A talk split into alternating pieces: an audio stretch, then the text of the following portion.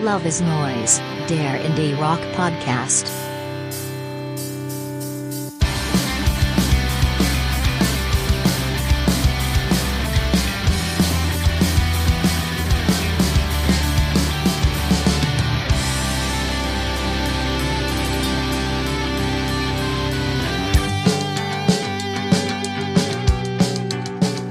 Und herzlich willkommen zur elften Folge von Love is Noise, dem Indie Rock Podcast.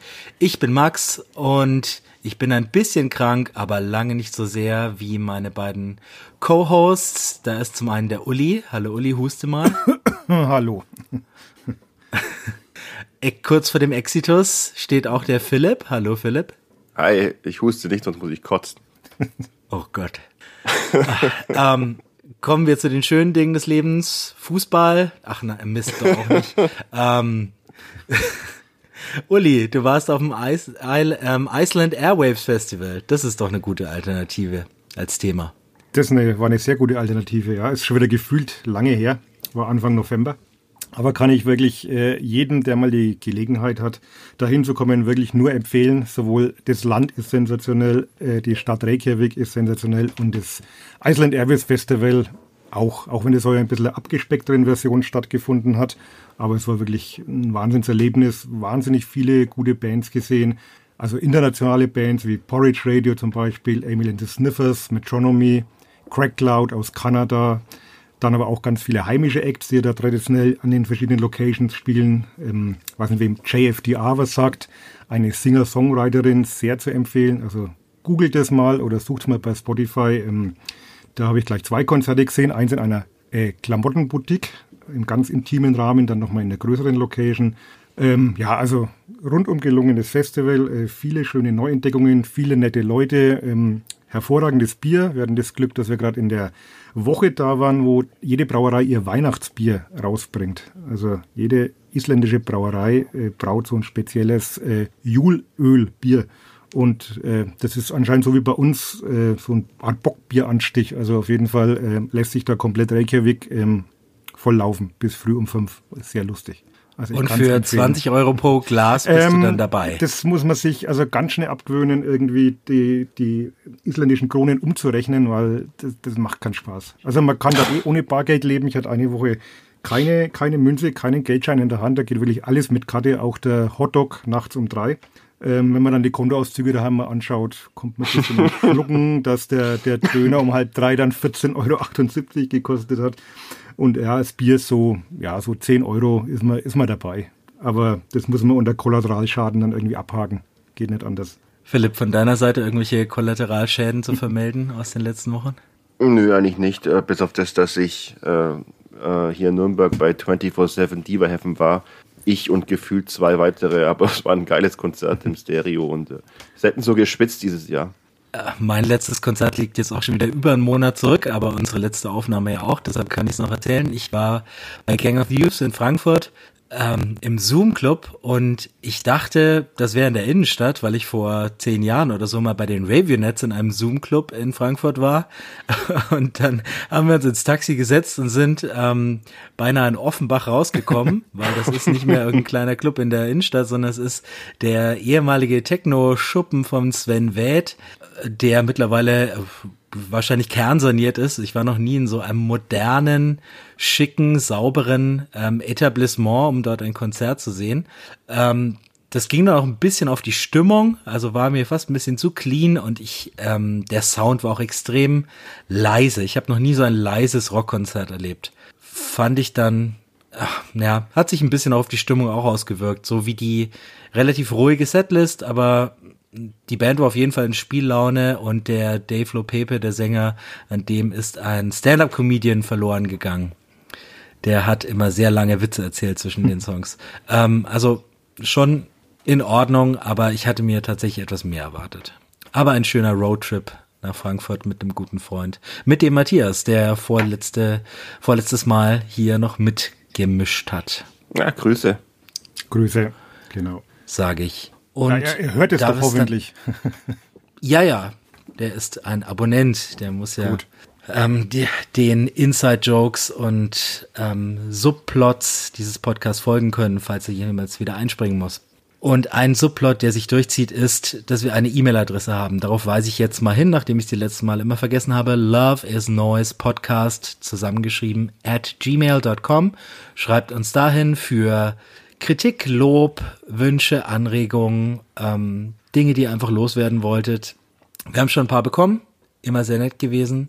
Gerne weiter. Oder vielleicht habt ihr eine Band und wollt sie hier gefeatured wissen. Probiert's.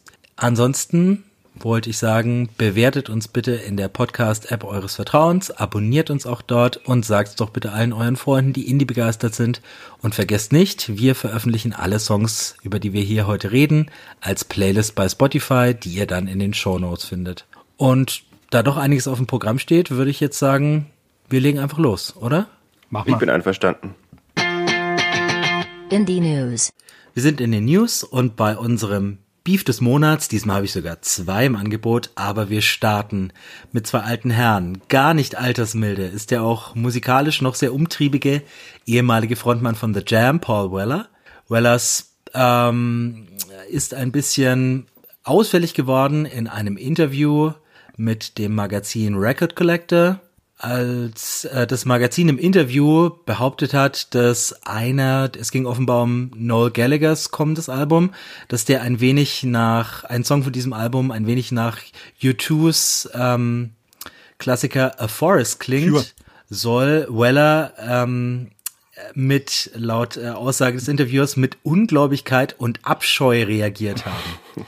Ich zitiere mal kurz. Ähm, Really? asks Weller. Uh, Und jetzt verlieren wir unser unbedenkliche Inhalte-Label.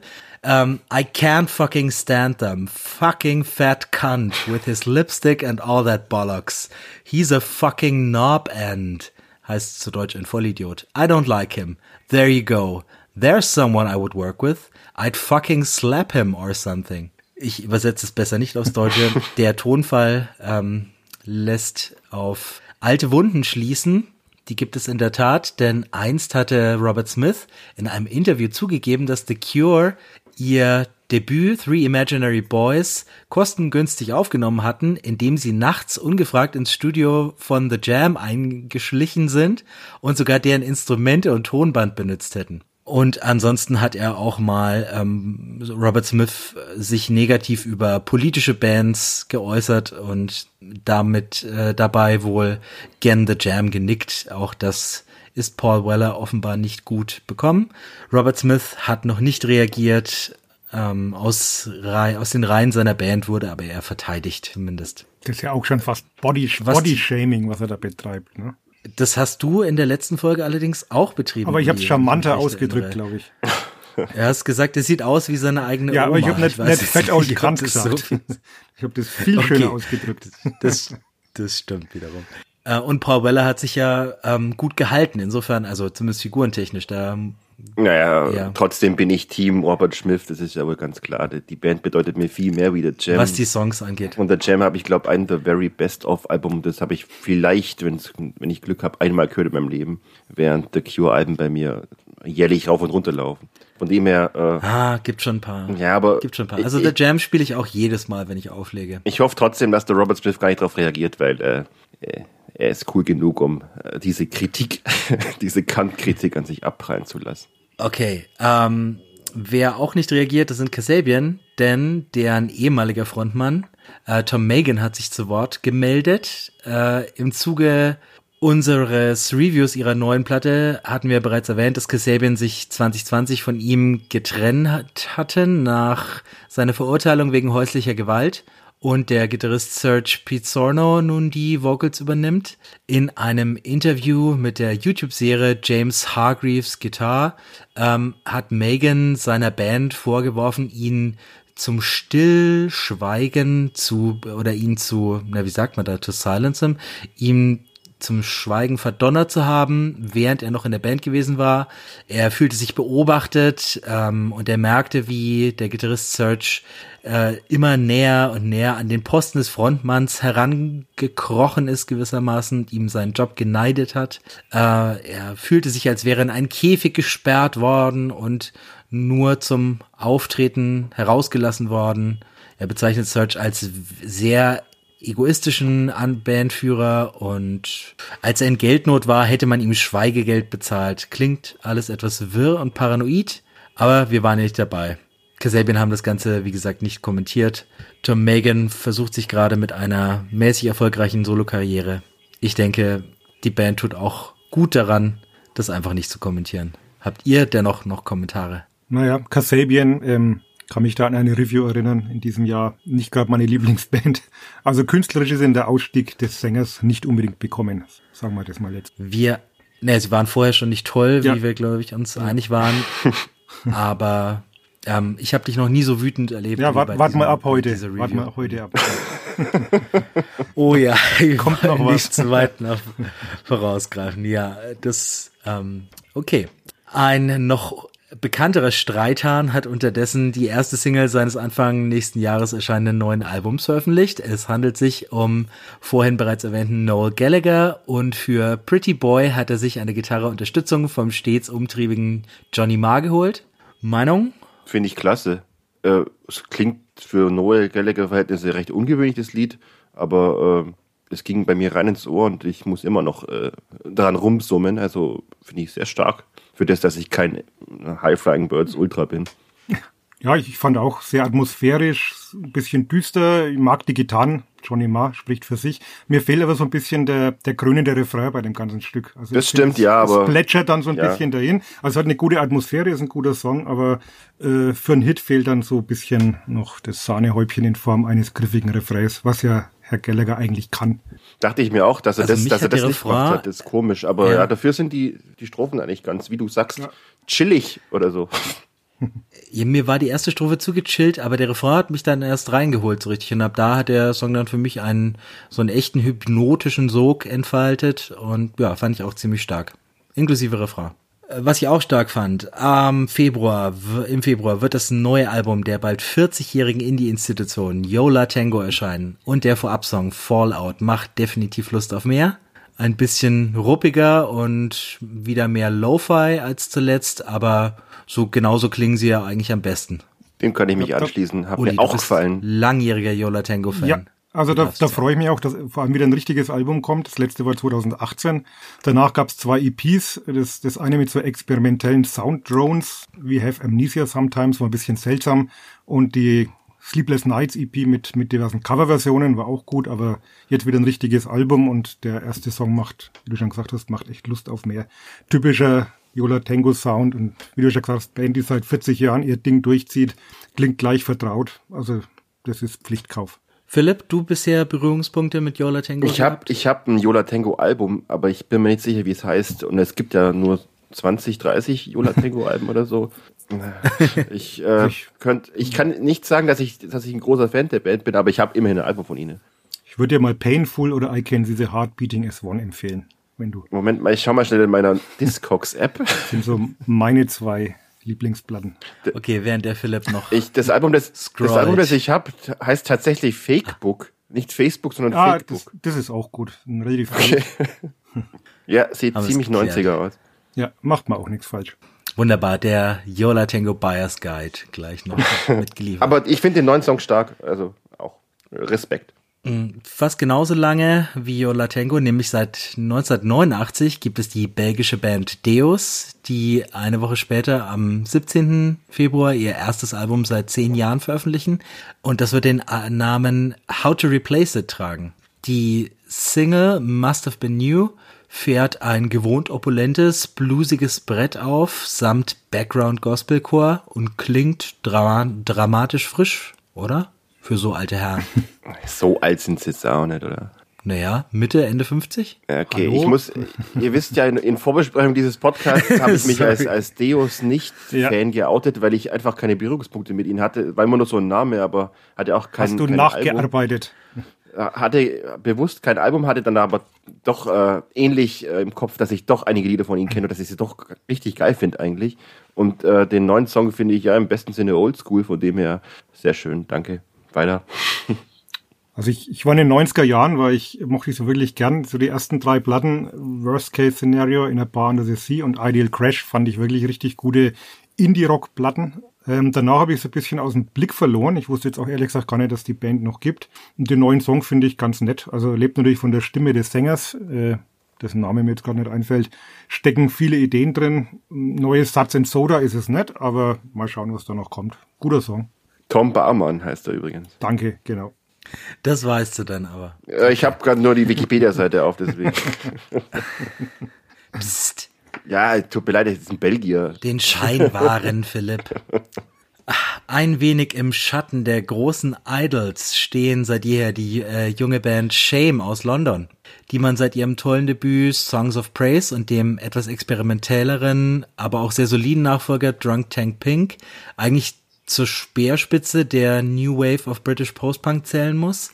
Ihr neues Album Food for Worms steht nun für den 24. Februar in den Startlöchern und wurde mit niemand geringerem als Flirt aufgenommen, der ja auch schon eine Band, die wir später auseinandernehmen, aufgenommen hat. Die Leadsingle Fingers of Steel, die stimmt schon recht hoffnungsvoll. Hat auch ein sehr cooles Video. Ja, das Video finde ich richtig gut und komischerweise, ich, ich finde alle, alle Singles, die wir hier im, ähm, in den News haben, heute mal gut. Sonst habe ich immer was zu meckern, aber auch das hat mir sehr gefallen. Ja. Ja, ich fand's auch, kann mich anschließen, fand's auch gut. Äh, mir hat Songs of Praise besser gefallen als, als Drunk Tank Pink. Wie du ja gesagt hast, bisschen, Mir auch, ja. bisschen sperriger. Ähm, das, den Song finde ich jetzt, der hat wieder so eher so, so einen Libertines-Vibe. Also so mit diesen schrägen Chorgesängen und so ein bisschen holprigen Rhythmus. Finde, es klingt wieder eher nach Pub als nach, nach äh, Museum und Kunst. Und das gefällt mir. Also freue mich aufs Album.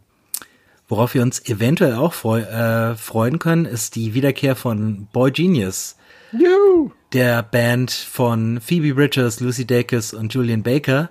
Denn die drei Damen wurden ähm, bei einem Fototermin erwischt, wo sie gemeinsam posiert haben. Und jetzt mutmaßt natürlich das ganze Indie-Internet, ob da nicht auch noch musikalisches demnächst um die Ecke kommt. Wir können leider noch keine Antworten liefern, aber wenn ihr es erfahrt, dann hier. Was manche vielleicht von euch vielleicht auch erst jetzt erfahren. Die Robos sind zurück. Es ist die schönste Nachricht fast zum Schluss, bevor es gleich nochmal traurig wird. Die coolste Band, die unsere Heimat bzw. Wahlheimat Philipp Franken je hervorgebracht hat, ist zurück. The Robocop Crows aus Hersbruck haben letzte Woche nach zwölf Jahren relativer Funkstille erstmals das gewohnt selbstreferenziell betitelte Raritätenalbum How Robocop Kraus Became the Love of My Life herausgebracht, bevor dann nächstes Jahr zum 25. Bandjubiläum ein komplett neues Album erscheinen wird und hoffentlich auch eine Tour. Ich hoffe, auf diesem Album besinnen sie sich dann wieder ihrer früheren Werke wie äh, Tiger oder Living with Other People, die zu meinen liebsten Alben aus Deutschland überhaupt gehören. Kann ich für Living with Other People auch bestätigen. Ist für mich so in einer Reihe mit den ganz großen deutschen Post-Punk-Alben. Ja, und ich habe mir auch den 14. Wie oft hast du schon mit ihnen getrunken? äh, ja, schon, schon ein paar Mal. ja. ja, die hatten bei uns äh, auf unserem Waldstock-Festival natürlich schon gespielt. Weiß das ja auch nicht mehr. Aber also bestimmt vier, fünf Mal live gesehen. Kenne auch ein, zwei davon ganz gut. Also da freue ich mich auch sehr. 14. April in Berlin. Termin ist schon mal notiert im Kalender nächstes Jahr, weil du gesagt hast Tour, also die spielen. Ähm, Sie waren ja nie so ganz weg, haben in den letzten Jahren schon immer mal wieder beim Fusion 2014 mal gespielt, so, einen- so einen einmaligen Auftritt. Haben jetzt in letzter Zeit auch ein paar so kleine Warm-up-Gigs gespielt vor, vor Freunden und Bekannten. Und äh, ja, freue ich mich sehr drauf. Also für mich auch eine, eine wirklich wegbereitende Band. Auch äh, sie singen sie also Robocop Kraus, ähnlich gute Platte. Und Hersbruck war wirklich so ein, so ein Indie-Hotspot damals. Also kamen auch noch die Audience her und Yucca, auch gute Bands, die nicht ganz so berühmt geworden sind, aber durchaus auch sehr hörenswert waren.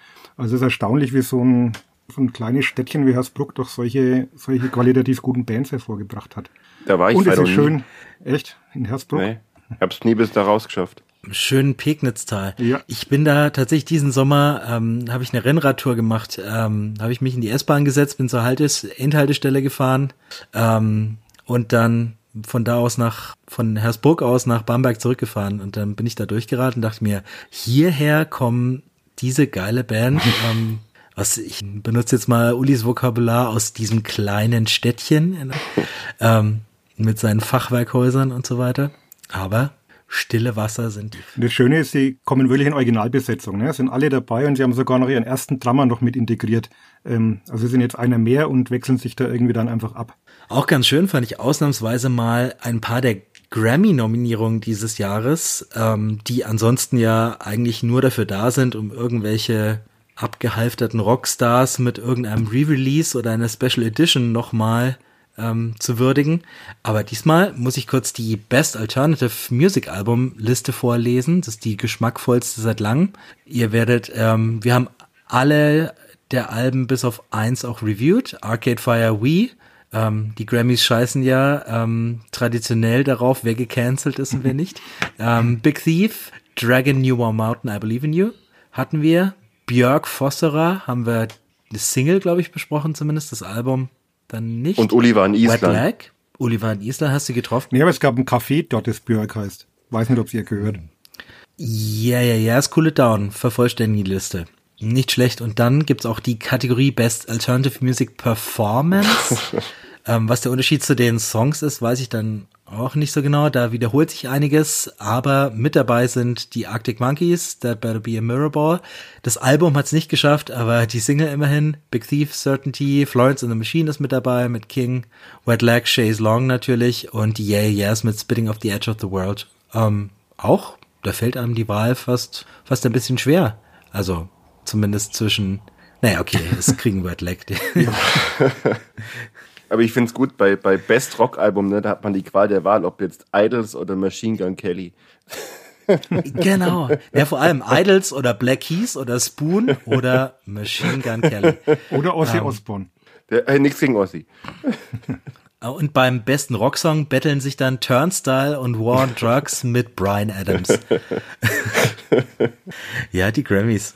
Aber schaue ich mir gerne an, wer das, wer das dann gewonnen hat. Wie ihr werdet es, hm, ich glaube im Februar sind die nächstes Jahr hören.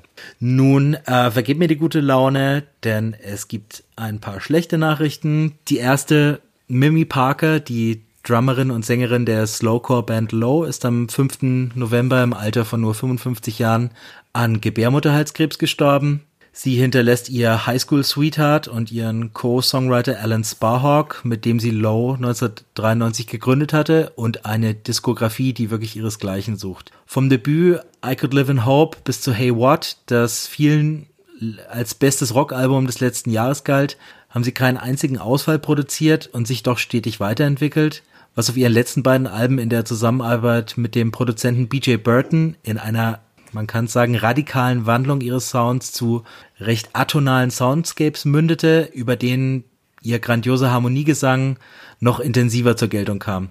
Ein echt herber Verlust für die Musik. Ja. Und bei der Gelegenheit dann umso besser ähm, mal ihr 1999 erschienenes Christmas-Album wieder aufzulegen. Eine der besten Indie-Weihnachtsplatten, die es gibt. Also heuer dann in, im doppelten Sinne eine gute Gelegenheit, diese Platte mal wieder raus. Kennt ihr die? Oder, oder eine eine beliebige andere aus ihrem Katalog. Ähm, Dann nach Weihnachten. Wirklich kein ja. einziger Ausfall dabei.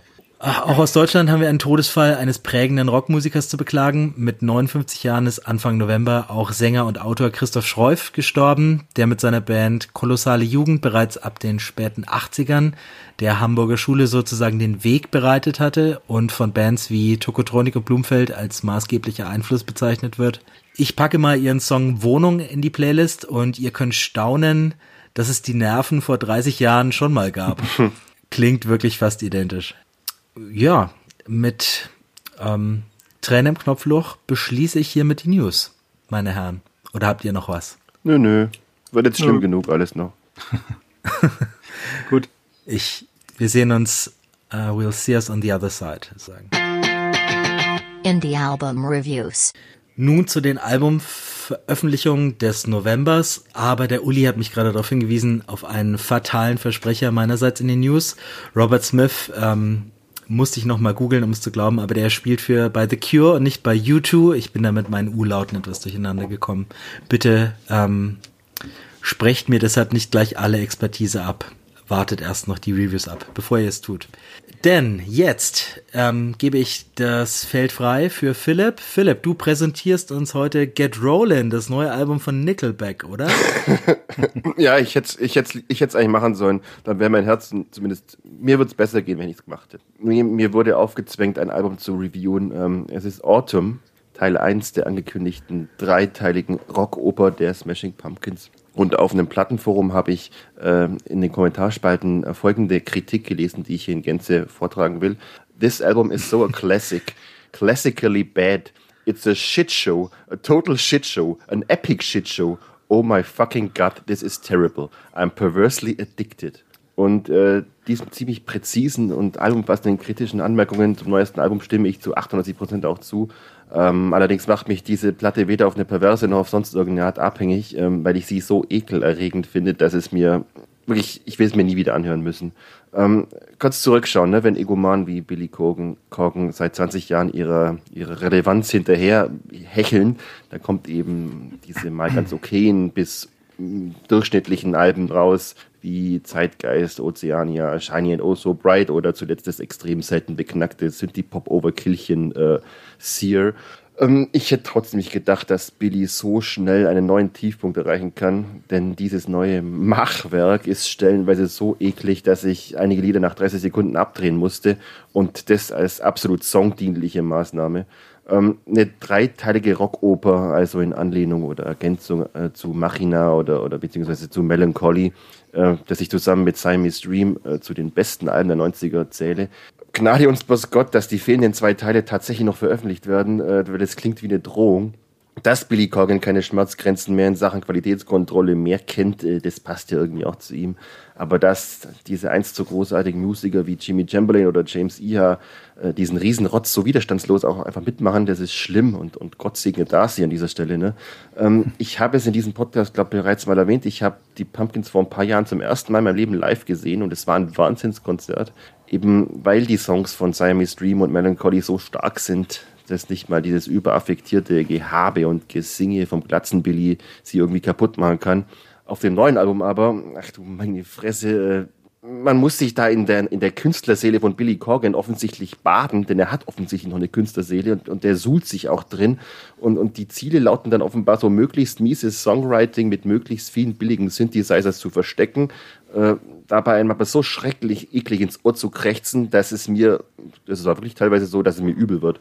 Ähm, da merkt man eigentlich erstmal, wie penetrant und eigentlich unhörbar Corgans Stimme ist, wenn einfach die tollen E-Gitarren fehlen und die starken Songs, die diese Stimme bisher immer ja erträglich gemacht haben oder zumindest irgendwie äh, einhegen konnten. Und dann war die Stimme ja teilweise wirklich einzigartig, aber auf diesem Album ist etwas uah, eklig.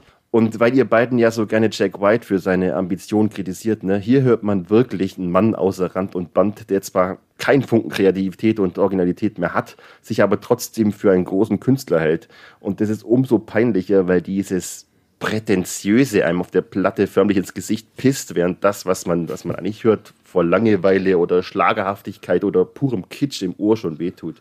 Und das Allerschlimmste, diese ja, Karikatur von der Rockoper, ist zu 100% ernst gemeint. Und da ist so viel möchte gern und so wenig Substanz, dass ich mir nur noch die baldige Auflösung dieser Band, die ich doch eigentlich so geliebe und geliebt habe, wirklich wünsche. Und an alle bisherigen Pumpkins-Fans, hört euch bitte mal Hooray an und dann sagt mir, was ihr jetzt von dieser Band noch haltet. Oder With I Do, I Do oder Embracer oder, oder, oder. Eigentlich gibt es auf diesem Album keinen einzigen von den elf Tracks, die, der nicht irgendwie beschissen oder komplett beschissen ist. Und ich würde noch gerne weiterschimpfen, aber ihr sollt ja auch noch was dazu sagen, also bitte. Hm, was soll ich jetzt noch sagen? alles, Wie alles vor, du jetzt vor, den Hass? Vorweggenommen, was, also ich kann das alles weitgehend nur unterschreiben. Also für mich ist es halt wirklich ein Reizthema, weil ich Smashing Pumpkins früher wirklich geliebt habe. Also Siamese Dream und vor allem Melancholy, das ist für mich ein Album für die Ewigkeit. Und ich bin wirklich persönlich beleidigt, wie auch Philipp, ähm, seit, seit, sind wie viel, 20, letzten 20 Jahren versuche ich wirklich in jedem Album irgend so einen Lichtblick zu entdecken. Und manchmal gelingt Ich fand jetzt auf Oceania zum Beispiel waren ein, zwei Songs dabei, die okay waren. Und man hofft immer wieder. Und spätestens mit dieser Teilreunion dann, wo zumindest äh, drei Viertel wieder vereint waren, hat man ja gehofft, dass es dann doch wieder in all die Gefilde bisschen geht, aber die Platte ist wirklich schwere Kost. Also ähm, Das fängt an bei diesem völlig nichtssagenden Intro, wo man sich schon nach den ersten zwei Minuten fragt, was, was will er denn jetzt eigentlich? Ähm, diese Butterfly Suite fand ich sogar noch, das wäre früher eine okay B-Seite gewesen. Und dann geht's aber wirklich ziemlich schnell, schnell dahin. Also vollkommen überkantitelt, mit Effekten überladen. Äh, und dann, wie du schon sagst, immer dieses, es muss alles immer gleich ein Konzeptalbum auf 35 Teile sein. Das ist ja nichts Neues, das macht er ja seit Jahren. Oder Volume One und Act One und also vollkommen äh, überkantitelt, größenwahnsinnig, selbstverliebt. Dann auch so diese ganzen Synthes, die so pseudomodern klingen, sollen aber halt einfach scheiße klingen. Und ja, ähm, Hooray, dieser, dieser Kirmes-Techno-Quatsch, das ist wirklich der absolute Tiefpunkt der Bandgeschichte, das habe ich mir auch notiert und ich gebe es auf. Also ich, ich schließe dann meinen Frieden, höre mal vielleicht Melancholy wieder an und äh, hoffe auch, dass ich jetzt nicht mehr so viel zu hören kriege von der Band, weil die machen wirklich ihr, ihren Ruf wirklich kaputt und, und treten das, was sie mal geschaffen haben, äh, mit den Füßen. Und ich hatte ja das Glück, sie in den 90er Jahren live zu sehen und das war sehr geil. Und so behalte ich sie dann in Erinnerung. Amen. Ich wäre gerne wohlwollender. Ich äh, fand tatsächlich das vorletzte Album Monuments to an Elegy mit Tommy Lee am Schlagzeug sogar noch ziemlich gut. Aber nun das, es schien ja eigentlich fast unmöglich, dass Muses Will of the People dieses Jahr noch in puncto realitätsverweigernder Selbstbesessenheit in den Schatten gestellt würde, aber wow, just wow. Die synthetischen Streicher, verhalten Keyboards und das Hair Metal Solo im Intro lassen einen noch kurz an der Ernsthaftigkeit dieses ganzen Unterfangens zweifeln. Was man im Intro aber noch als Ausrutscher abtun wollte, hört man dem ersten Song Butterfly Suite ähm, genauso schon nach wenigen Sekunden an. Dieses Album klingt, als hätte man GarageBand-Demos in der Post-Production bis zur völligen Faltenfreiheit aufgeblasen, aber dass eine Band aus lebenden Musikern hierfür verantwortlich zeichnet, das merkt man zu keinem Zeitpunkt. Was ich mich frage, durfte Jimmy Chamberlain die ganzen E-Drums wenigstens selbst programmieren? Ejakuliert wirklich James Iha diese Motley Crew Leads über die unpassendsten Momente? Haben die Smashing Pumpkins überhaupt noch eine Bassistin? Sir vor, war vor zwei Jahren ja schon sehr synthi-lastig, aber klang dabei noch um Welten organischer als das hier. Äh, zu den Songs, ich kann wirklich keinen einzigen positiv hervorheben. Also ende ich hier mit der Feststellung, dass ich lieber den Rest meines Lebens Barbie Girl auf Repeat, auf Repeat höre, als noch einmal Hooray. Wenn das nicht das schlechteste Song und Witz des Jahres ist, dann weiß ich auch nicht weiter. Lang lebe Aqua. Das sind wir uns ja mal echt einig. absolute Einigkeit zu Beginn. Ähm, Uli, ich glaube, das endet jetzt. Ja, jetzt kommen wir zu einer anderen Platte. Ich habe die Ehre, End in the Darkness, Hearts Aglow vorzustellen, das fünfte Album von Natalie Maring alias Ways Blood. Ich war ja oder bin auch noch ein bisschen kränklich und hatte jetzt auch Zeit, ähm, diese Platte ausgiebig zu hören und mich da auch richtig reinzukuscheln. Ich glaube, es gibt keine bessere Platte, wenn man kränklich ist, ähm, um das als Soundtrack zum Kranksein äh, zu nehmen. Ja, inhaltlich geht die 34-jährige Kalifornierin einmal mehr dahin, wo es weh tut. Es geht um Isolation, um Zukunftsangst, Klimakrise, Selbstzweifel, das drohende Scheitern der Menschheit. Also die Themen, die hier verhandelt werden, zeichnen schon ein ziemlich düsteres Bild unserer maroden Welt. Oder wie Maring es schön formuliert hat, wir befinden uns an einer voll funktionsfähigen Shitshow. Shitshow ist heute irgendwie ein Wort, das oft in dem Podcast vorkommt, habe ich das Gefühl. Dennoch kleidet sie ihren schwermütigen Soundtrack zur Apokalypse in ein prachtvoll schillerndes Gewand mit opulenten Arrangements, orchestralem Pomp und klassischen Popmomenten voller majestätischer Schönheit und seelenschmeigender Melancholie, also Eskapismus pur. Zusammengehalten wird diese Wall of Sound von Marings ausdrucksstarker Altstimme, die die elegante Grandezza von Amy Mann mit der engelsgleichen Aura von Karen Carpenter und der verhuschten Coolness von Lana Del Rey vereint. Schon der, sechs, der über sechsminütige Opener It's Not Just Me, It's Everybody umarmt eine wie eine warme Kuscheldecke. Es geht episch weiter mit Children of the Empire, dem vielleicht besten Track der Platte. In den erneut über sechs Minuten gibt es mehr Ideen zu hören als bei anderen Künstlern auf einer ganzen Platte. Es gibt Glockenspiel, Handclaps, jubilierende Backgroundchöre, Harfen, Geigen, Jahrmarktorgel und auch immer wieder kompositorische Brüche und Rhythmuswechsel. Aber trotzdem wirkt der Song in sich geschlossen und könnte mit seiner Kernaussage We don't have time anymore to be afraid zur heimlichen Hymne der Klimakämpfe von der letzten, Gener letzten Generation oder Last Generation werden. Die erste Single-Auskopplung Grapevine, eine atmosphärisch verträumte Ballade mit orchestralem Pomp, die auch von der eingangs erwähnten Lana Del Rey stammen könnte und sich perfekt als Soundtrack zu einem David Lynch-Film eignen würde, komplettiert einen grandiosen Auftakt dieser Platte. Das völlig entschleunigte, ätherische und sehr dezent instrumentierte God Turn Me Into a Flower lebt vor allem vom engelsgleichen Gesang und versprüht nicht nur wegen des irgendwann einsetzenden Vogelgezwitschers und anderer Naturgeräusche so einen meditativen New Age Vibe. Hearts Aglow steigert sich nach betulichem Beginn zu einer emotionalen Breitwandballade mit Geigen, Chören und Glocken und abend einem nostalgischen Sixties-Charme.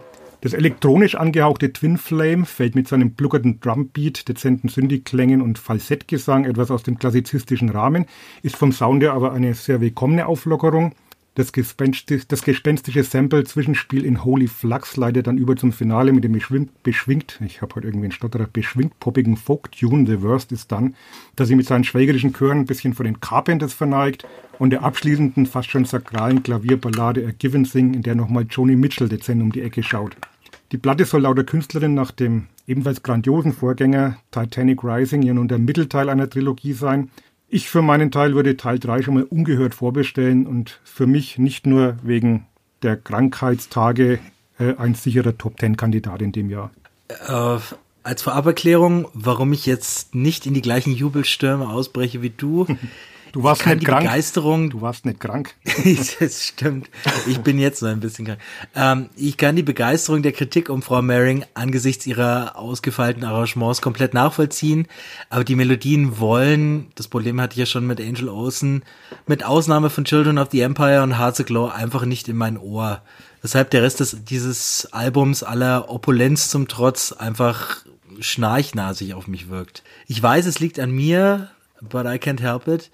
Was mich auch irritiert ist, dass sie ähm, anders noch als auf Titanic Rising, dass ich allgemein etwas lieber mochte, hier teilweise eins zu eins klingt wie Amy Mann, ja. als hätte die in den ja. späten 60ern im Laurel Canyon ein Album aufgenommen.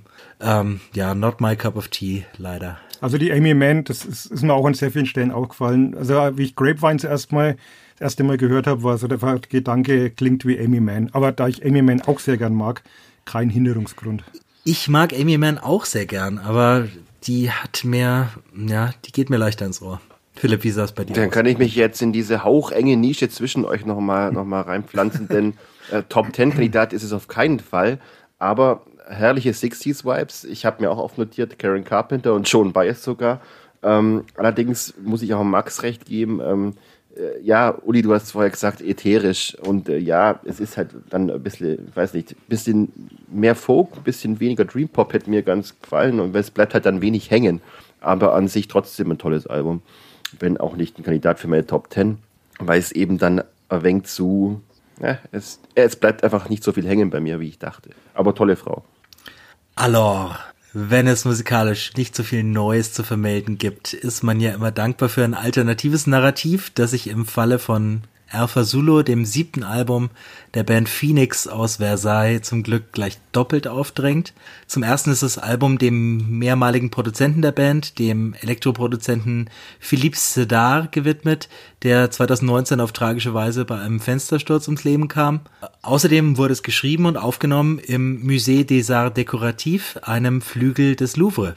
Während der pandemiebedingten Schließung bekamen die Herren also den Schlüssel zum berühmtesten Museum der Welt ausgehändigt und konnten dort ungestört und inspiriert vor zwischen den größten Kulturschätzen der Welt an ihrem eigenen schrauben.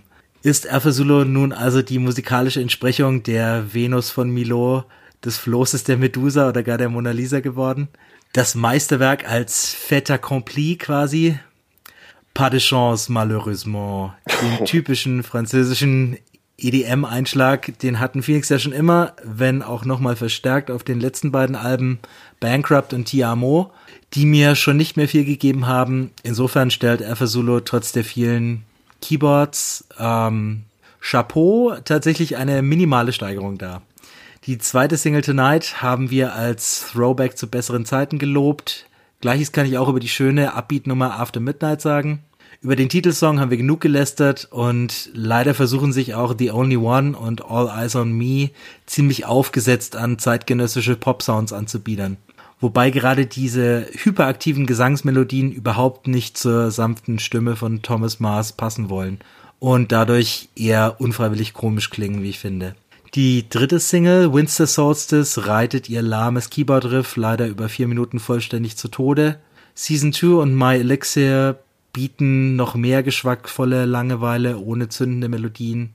Artifact und Identical kriegen beinahe die Kurve zu einem bleibenden Hook, stürzen dann aber doch ins Mittelmaß ab.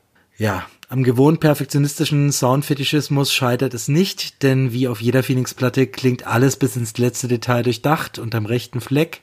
Einzig hängen bleiben will kaum etwas. Von Wolfgang Amadeus Phoenix mal abgesehen, waren sie fairerweise auch noch nie als Band mit großartigen Alben bekannt, sondern vor allem für großartige Songs. Hier bleiben am Ende immerhin zwei und ansonsten viel Hintergrundmusik für gehobene Cocktailbars.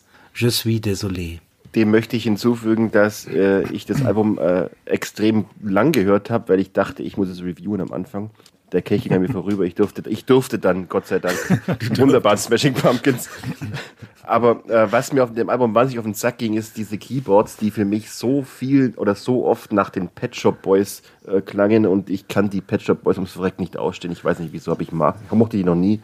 Und in dem Fall mochte ich das Album von Phoenix auch nicht. Ich weiß nicht, was da Indie-Rock sein soll. Das ist halt, äh, das ist halt so Techno-House-Zeug. Das ist bestimmt alles clever und durchdacht, wie du sagst, aber es gefällt mir nicht. Ja, du hast vorhin schön formuliert, geschmackvolle Langeweile, glaube ich, war der Begriff. Das trifft glaube ich, ganz gut. Also ich bin sogar ein bisschen milder, ähm, fand es ein ganz, ganz nettes, melancholisch angehauchtes Synthie-Pop-Album für die kalte Jahreszeit mit zwei, drei guten Songs. Mir hat jetzt zum Beispiel The Only One ganz gut gefallen, weil es eben ein bisschen an die Pet Shop Boys erinnert und ich die eigentlich im Gegensatz zum Philipp nicht so schlimm finde. Ähm, ja, aber eine Platte, die schön im Hintergrund läuft und ähm, die dann aber auch wieder schnell vergessen ist, aber zumindest nicht so weh tut wie Smashing Pumpkins. Äh, wenn ich melancholischen äh, Synthie-Pop will, dann höre ich aber lieber die Landsleute von M83, muss ich sagen. Ja, schade. Ähm, die sonstigen Kritiken sind relativ gut ausgefallen für dieses Album. Also offenbar hören wir was nicht, was andere hören. Apropos, wir haben noch eine Menge anderes Zeug gehört. Philipp, magst du mal sagen, was deine weiteren Empfehlungen dieses Monats sind? Aber gerne. In unserer kurzen Rubrik Kurz und Gut. Gerne, gerne. Ähm, ich muss sagen, der große Mike Patton hat ja seine Depression öffentlich gemacht und angeblich wurde auch Agoraphobie diagnostiziert. Außerdem hat er während der Pandemie auch noch das Saufen angefangen. Ähm, ich wünsche ihm auf diesem Weg nicht nur alles Gute, sondern wirklich die beste Besserung, weil ich mag ihn sehr und solange er mit seiner All-Star-Knüppel-Combo Dead Cross, unter anderem mit Dave Lombardo, weiterhin so starke Sachen raushaut wie jetzt auf dem zweiten Album, das einfach nur äh, Two heißt, äh, dann wird es auch was mit der Gesundung. Das ist ein schönes, dreckiges, vulgäres Brett von der Platte. Manchmal hat er da Schmerzgrenze zur Karikatur, aber trotzdem steht es ziemlich cool. Erst thrashig, dann wieder schwerfällig grungig oder besser so wie die Mischung aus Slayer und den frühen Fakt ab und dann ist dort Junior mit einem Mordskater. Ähm, Außerdem kann ich empfehlen, die äh, schwedischen Alterna-Emos von Fireside, die haben Bin Juice rausgehauen, nach etlichen Jahren Funkstille. Inoffiziell war die Band ja irgendwie eigentlich schon noch fast schon aufgelöst, äh, nach dem tollen Get Shot von 2004 oder 2003, ich bin mir nicht mehr sicher. Jetzt sind sie jedenfalls zurück und stehen mit Bin Juice, voll im Saft, auf dem sie, wie ich finde, eine perfekte Symbiose aus Nostalgie und Angriffslust hinkriegen. Mal klassischer Indie, mal zeitgemäßer Emo, mal herrlich neusig und das alles angenehm, unangestrengt, unprätentiös und genauso soll es doch sein. Und nachdem die Foo Fighters ohne Taylor äh, nie wieder das sein werden, was sie mal waren, beziehungsweise gar nicht klar ist, ob Dave äh, überhaupt noch eine Zukunft mit der Band sieht, ist es wohl die beste Zeit, gerade jetzt auch kurz vor Weihnachten, für ein neues Best-of-Album, diesmal aus der The Essential-Reihe. Äh, ist im Grunde genau wie die alte Greatest Hits Platte von 2009, äh, jetzt aber mit äh, den Werken wie Walk oder Rope von Wasting Light und Shame Shane vom letzten Album Mets at Midnight. Äh, ist natürlich auch was für Komplettisten, klar, aber wird auch alles schön umschlossen vom Übersong Everlong am Anfang und am Ende mit einer Akustikversion. Äh, eine schöne runde Sache. Danke, Philipp. Ähm, Danke auch, dass du Fireside erwähnt hast. Ähm, auch wenn ich das neue Album nicht so gut fand, hat es mich dazu gebracht, mal wieder das Debüt zu hören, Do Not Tailgate.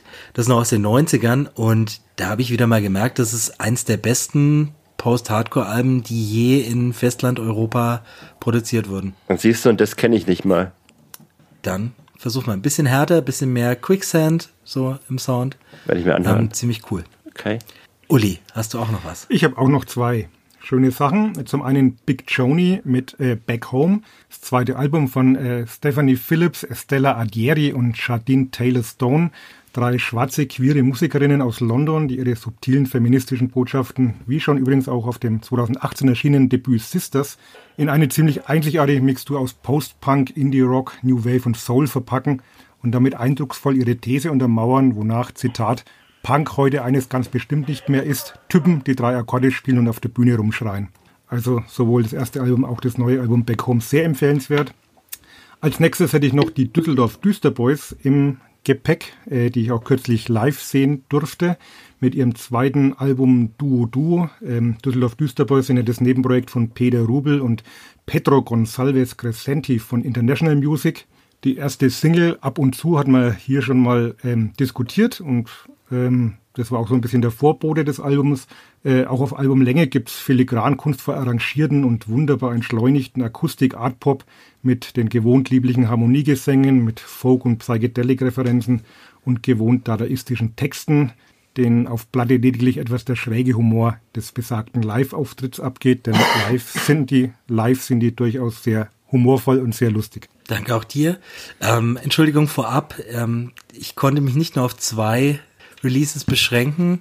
Eigentlich ist der Release-Kalender ja schon abgelaufen und trotzdem war der November für mich noch einer der ergiebigsten Monate dieses Jahres. Ähm, ich leg mal los. Die Twee-Punks Martha aus äh, England haben mit Please Don't Take Me Back ihr viertes richtig gutes Album in Folge veröffentlicht. Da sich aber etwas mehr auf Gitarrensoli als auf die Refrains verlässt, ist es nicht ganz so hervorragend wie der Vorgänger Love Keeps Kicking, den ich an dieser Stelle auch nochmal empfehle. Trotzdem eine der sympathischsten Bands überhaupt. Wer es noch punkiger mag, wird bei White Lung und ihrem Abschiedsalbum Premonition fündig. Das geht minimal glatter und eingängiger zu Werke als bisher. Den eigenständigen Gitarrensound und das hohe Tempo behält sich das Trio um Sängerin äh, Miss Barbara Way aber bei. Vater Beigeschmack als Chefredakteurin des Penthouse Magazin äh, hat die in den letzten Jahren auch die ein oder andere etwas zweifelhafte Position vertreten. Aber die Musik ähm, versöhnt. Canary Yellow, also Kanariengelb, ist nicht die offensichtlichste Farbe, die man mit dem bisherigen Övre von Softkill aus Portland, Oregon assoziiert. Ihr Neon-Schwarz klang ihr mit Darkwave-Synthesizern vernebelter Postpunk auf den ersten sechs Alben und umso erstaunlicher wirkt nun der Stilwechsel des Quartetts hin zu melancholischem Indie-Rock, dessen Cure-Gitarrensound noch am ehesten auf die nicht allzu ferne Goth-Vergangenheit verweist. Auch für die Fans der Shout Out Louds zu empfehlen die spätestens seit dem Ende von Heißkalt einsame Spitze des deutschen Post-Hardcore Fjord machen auf ihrer neuen nichts, nicht nichts, sondern fast alles so einzigartig wie bisher. Will heißen, ein bisschen Sludge, ein bisschen Post-Rock, ein bisschen Sprech- und Klingesang zwischen all dem Geschrei über die große innere Leere und Orientierungslosigkeit am Ende der Jugend. Alle Daumen hoch von mir. Ebenfalls Post-Hardcore, aber eher eine Mischung aus Quicksand und At the Drive-In macht das Trio Other Half aus Norwich, UK.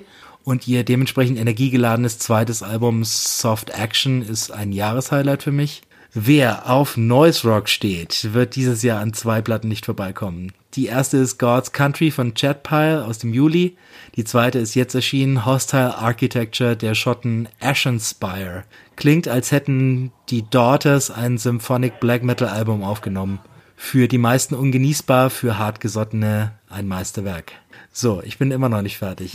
Weiter geht's nach Australien, wo These New South Wales, also wie das Meerestier, nicht der Bundesstaat, ihren Postpunk auf Album Nummer drei ganz anders präsentieren als die verkopfte Konkurrenz, nämlich catchy und straight mit leichtem 90s-Einschlag.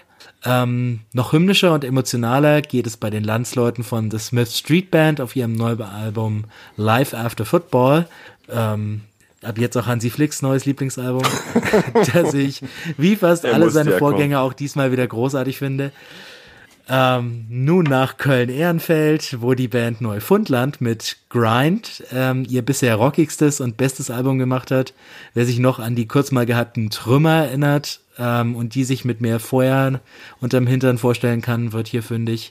Und zum Schluss muss ich feststellen, dass mich die vor zwei Folgen vorbesprochene Abschiedsplatte von Pale namens The Night, The Dawn and What Remains allen Wohlwollens zum Trotz sogar noch positiver überrascht hat als angenommen. Das ist Pop Rock at its best. Ruhet in Frieden. Also in meinem, in meinem nächsten Leben werde ich auf jeden Fall Lehrer. Du musst Zeit haben, um Musik zu hören, das ist unfassbar. Ich muss zu meiner Verteidigung sagen, dass ich nur fünfeinhalb Stunden pro Nacht schlafe. Das erklärt einiges. Respekt. Okay. Ähm, dann blicken wir mal wieder in die Vergangenheit. The Good Old Days. The Good Old Days. Am 18. November feierte The Lonesome Crowded West, das zweite Album der Band Modest Mouse, seinen 25. Geburtstag. Veröffentlicht wurde es auf dem Indie-Label Up Records aus Seattle und hat sich bis in, zum Jahr 2000 in den USA ganze 60.000 Mal verkauft, was nach damaligen Maßstäben wirklich nicht viel ist. Im Nachhinein wird es aber als das Meisterwerk der Band eingestuft. Pitchfork beispielsweise rankte es auf Platz 29 der besten Alben der 90er, Spin sogar auf Platz 59 der besten Alben von 1985 bis 2005. Der kommerzielle Durchbruch gelang Modest Mouse erst sieben Jahre später mit ihrem übernächsten Album Good News for People Who Love Bad News und einem wesentlich poppigeren Sound, mit dem ich sie auch kennen und lieben gelernt habe die Eigenheiten, ähm, die ihren Stil seit jeher besonders machen, also die grandios schrägen Twang-Gitarren und natürlich Isaac Brocks an Black Francis geschulter, manischer, unberechenbarer Gesang von sanft lispelnd bis wütend schreiend, sind auf The Lonesome Crowded West ähm, aber sicher in ihrer reinsten Form zu finden. Dabei mischen sie den Noise von Sonic Youth mit den Melodien von Dinosaur Jr. und ihren Labelmates Spill to Spill und der Power des Post-Hardcore von Fugazi. Das übergeordnete Narrativ dieser Platte ist die Zubetonierung des pazifischen Nordwestens in den späten 90ern, angereichert mit allerlei autobiografischen Details aus Brocks Leben. Besonders einprägsam und berührend ist hier die erste Zeile des besten Songs der Platte, Trailer Trash, in der er über seine von Armut geprägte Kindheit singt. Ähm, die lautet Eating Snowflakes with Plastic Forks. Weitere Highlights sind der Opener Teeth Like God's Shoeshine, der die für die Band so stilprägende laut-leise-Dynamik perfekt einfängt, das sich hypnotisch steigernde Cowboy Dan und das toll groovende Truckers Atlas, das die eigenwillige Rhythmik von Schlagzeuger Jeremiah Green in Verbindung mit Brocks Gesang besonders herausstellt. Um für mich als perfekte Platte durchzugehen, äh, hätte sie bei 15 Songs in 78 Minuten, aber auch auf ein paar Filler verzichten dürfen. So bieten hier vor allem die kurzen Songs keine Gelegenheit für die Band, um sich ausreichend zu entfalten oder Spannung aufzubauen. Ein Klassiker bleibt das Album dennoch. Nicht wahr? Muss, muss gestehen, du hast mich ein bisschen überrumpelt mit der Platte. Ähm, die ist nämlich bislang an mir wirklich vorbeigegangen. Also nicht die Band, aber diese Platte. Ich habe Modest Mouse dann auch erst mit Good News und äh, We Were Dead Before the Ship Even Sank, dem Nachfolger, kennen und auch schätzen gelernt. Ähm, die Platte war mir wirklich bislang fremd und es ist ja mit fast 80 Minuten wirklich schon echter Brocken, den man sich erstmal erarbeiten muss. Also äh, strotzt ja wirklich vor, vor jugendlichen Wahnwitz und überbordender Energie und es lohnt sich aber, dieses, dieses äh, monumentale Teil zu entdecken. Ähm, außerdem produziert von Calvin Johnson, Beat Happening, einer meiner absoluten Lieblinge. Also wo der Hand anlegt, kann eigentlich per se schon nichts Schlechtes rauskommen. Und ja, ich fand es äh, ein sehr interessantes Album, sehr abwechslungsreich. Hast du ja alle schon beschrieben, brauche ich nicht wiederholen, die verschiedenen ähm, Referenzen, die drinstecken. Ähm, freue mich, dass ich auf diesem Weg äh, diese mir bislang entgangene Platte entdecken durfte. Also ist ein Klassiker auf jeden Fall. Jetzt kann ich eins zu eins übernehmen, was du gesagt hast, Uli. ähm, ich höre das Album jetzt seit einigen Tagen rauf und runter, weil ich es großartig finde und ich kann es davor nicht. Äh, was ich davor von Modest Mouse kannte, war ihr Fable für wirklich geile Albumtitel, äh, wie zum Beispiel eben We Were Dead Before the Ship Even Sank, auch mein Lieblingsalbum von der Band bisher eigentlich gewesen, dachte ich. Obwohl äh, ein Mitglied von den Smiths da ja äh, Gitarre spielt und ich die Smiths ja grundsätzlich nicht mag, aber Johnny ist ja in Ordnung. Ähm, tolles Album und erst jetzt, äh, nach 30 Jahren äh, schätze ich es wert. Äh, nach 25 Jahren schätze ich es wert, wie toll das eigentlich ist. Davor kannte ich es vom Titel her bestimmt mal aus irgendeinem Magazin, aber habe es nie gehört. Ist wirklich grandios. Wow, freut mich, Ham dass ihr alle zu so positiven Fazits kommt. Haben wir wieder was gelernt. Ist doch schön. Ah, wieder ja. was gelernt, genau. Jetzt wiederum wird es richtig kontrovers. Der Headliner.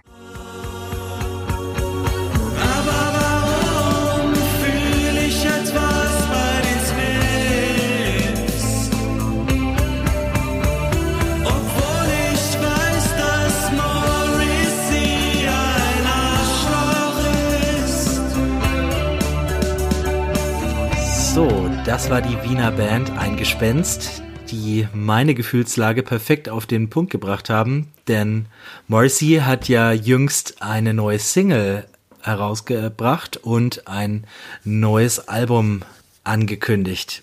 Und ich muss gestehen, ich fand diese Single richtig gut und so nah dran am Sound der Smiths wie eigentlich noch nie zuvor auf seinen Solo-Sachen. Ähm, das liegt natürlich an der Dreistigkeit, mit der Gitarrist Boss Burra hier Johnny Marr kopiert, aber in Kombination mit Moss Stimme wird mir als Smiths Superfan da trotzdem sofort warm ums Herz.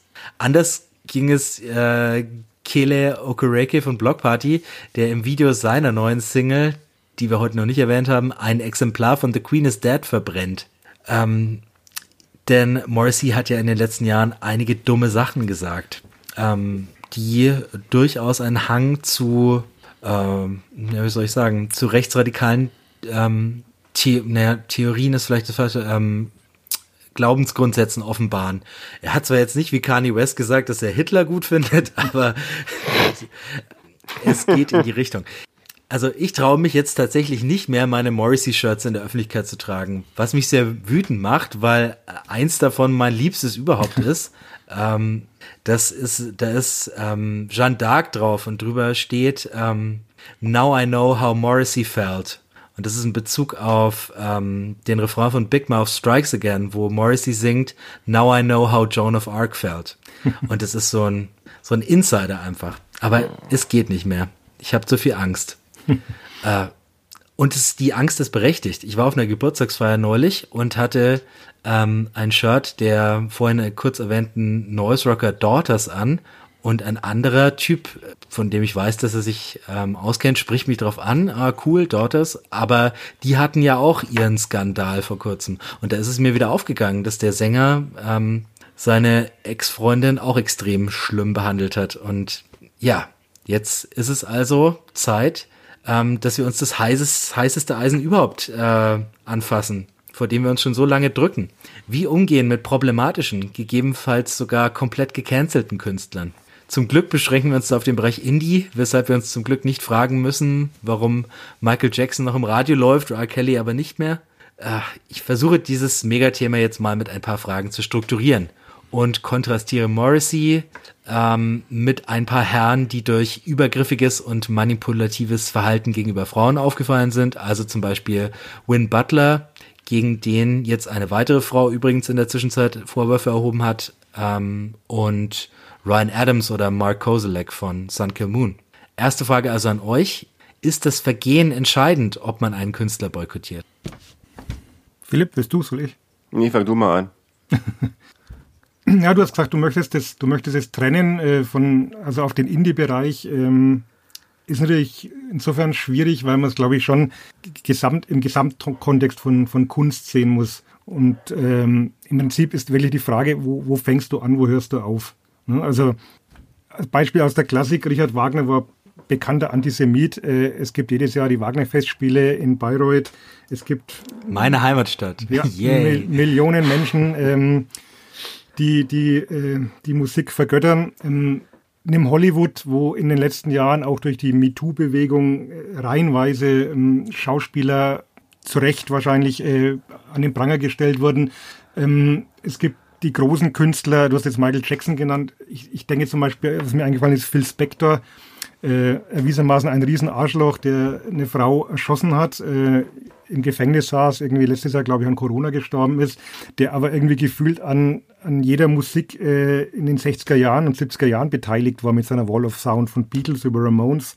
Mm, es ist, ist wirklich die Frage, ähm, wo, wo, wo fängt man an, wo hört man auf? Also was, was, äh, und da hast du schon, wie du meinst, äh, ist das Vergehen ein Argument? Ich glaube schon. Und ich habe da ganz, also ich habe jetzt mal über das Thema wirklich viele Gedanken gemacht und habe unter anderem auch mit meiner jetzt 15-jährigen großen Tochter äh, drüber debattiert, natürlich jetzt eine Generation entstammt, die in solchen Dingen relativ ähm, viel Feingefühl entwickelt, was ich ja gut finde. Und die hat dann zu mir gesagt, ja, was würdest du denn machen, wenn du jetzt wüsstest, ähm, dass ein Sänger, den du magst, dass der Nazi ist? wo ich dann sage, ja klar, das wäre für mich schon dann so ein Ausschlusskriterium. Und natürlich neigt man dazu, vielleicht solche ohne das jetzt bagatellisieren zu wollen, um Gottes Willen, ist ein gefährliches Thema, also nicht falsch verstehen, also solche Beziehungsthemen dann eher zu tolerieren und zu sagen, ja, aber die Musik ist doch gut oder auch bei Morrissey, der jetzt kein, sicherlich kein Nazi ist, aber das alles so in so einem Graubereich sich teilweise abspielt, zu sagen, ja, aber die Musik ist trotzdem geil. Während man halt bei den ganz schweren Kalibern wenn es dann wirklich in, in Richtung Kindesmissbrauch geht, wie bei R. Kelly, ähm, dann eigentlich schon eigentlich klipp und klar sagt, das, das kann ich dann mit meinem Gewissen nicht mehr vereinbaren. Also ich glaube schon, dass es äh, eine Rolle spielt, letztlich auch um, um welche Art des Vergehens es, es geht und was dem Künstler vorgeworfen wird. Darf ich da ganz kurz reinspringen, Philipp? Ähm, ja, ja, klar. Warum sehen wir dann äh, David Bowie, Jerry Lee Lewis und Elvis Presley den Sex mit 13-Jährigen nach? Ist ja auch Kindesmissbrauch, qua Definition. Ja, ganz genau. Und äh, ja, Michael Jackson hast du schon erwähnt, aber ja, und, und wieso bleiben diese ganzen Bands legendär, Bands wie Kiss oder Motley Crue oder ACDC oder Led Zeppelin, ne, in dem, äh, oder eigentlich jede zweite LA Glam Hairspray Rockband der 80er, also Bands, ja. die wahlweise Sexismus oder Übergriffigkeit gegen Frauen glorifiziert haben oder, oder gleich selbst übergriffig wurden. Und das sogar in vielen Fällen erwiesenermaßen, während es bei anderen Fällen aber nicht so ist zum Beispiel dieser Fall Marilyn Manson, der mich ein bisschen immer aufgeregt hat, weil da war man, da war man, da war relativ wenig nötig, innerhalb von wenigen Tagen diesen Künstler zu canceln, den ich, Gott bewahre, ich bin kein großer Marilyn Manson-Fan. Und wenn, wenn diese Vorwürfe alle stimmen sollten, dann ab ins Gefängnis mit dem. Aber, aber es hat ganz wenig gereicht, um diesen Typ zu canceln, während bei anderen die Dinge glorifiziert werden und, und, und da sagt irgendwie kein Schwein was dagegen.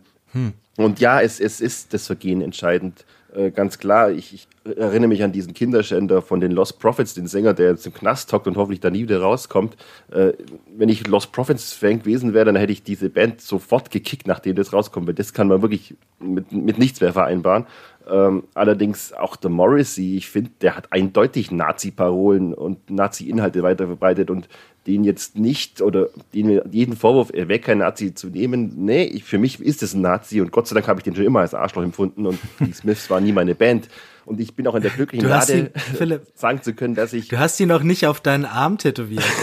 ja, ich bin in der glücklichen Lage, dass ich die richtig schlimmen Typen, die ich echt hasse, äh, war ich weder Fan von, noch habe ich von denen Fanartikel und muss mich gar nicht von denen trennen, weil ich die eigentlich schon immer scheiße fand. Jetzt gut, aber ja, nee, eigentlich wieder auch nicht. Weil Bist du nicht großer Kiss? -Fan? Genau, ich bin, ich bin Mitglied der Kiss Army. ich, ich mag auch ACDC voll.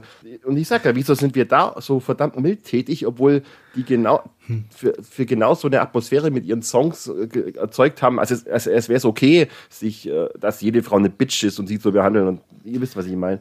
Von dem her, ich, ich muss mich, ich, ich bin da selber genauso inkonsequent wie irgendwie wie alle, wie Leute, die Michael Jackson hören, obwohl der wahrscheinlich noch eher Jungs belästigt hat wie manch anderer, dem man es, naja, ich rede mich gerade wie ein Kopf und Kragen, ich bin mal lieber still. Hey, was, Aber was du, was da du kann ich, sorry, ja. Sag du, Uli was du richtig sagst, ganz so diese, diese 70er, 80er Jahre Rock- und Metal-Szene, da war ja dieses Machotum und diese maskuline Dominanz und auch diese sexuellen Anspielungen, das war ja praktisch ein Geschäftsmodell und war ja auch vom Publikum so akzeptiert. Und es gab natürlich damals auch noch nicht ähm, diese Sensibilität ähm, und, und auch die äh, Minderheiten oder Frauen hatten auch noch gar nicht diese Stimme, die sie halt heutzutage Gott sei Dank haben. Also ich glaube schon, dass, dass vieles heutzutage so nicht mehr durchgewunken würde, was damals eben noch ging. Man muss halt, es ist genau mit manchen Fernsehserien, man muss manches halt so einfach im, im Zeitgeist sehen, äh, ohne das jetzt nachträglich gut zu heißen, aber man kann das nicht so eins zu eins in die, in die Gegenwart transferieren. Also ist es unzulässig, Verhaltensweisen der Vergangenheit mit heutigen Maßstäben zu messen.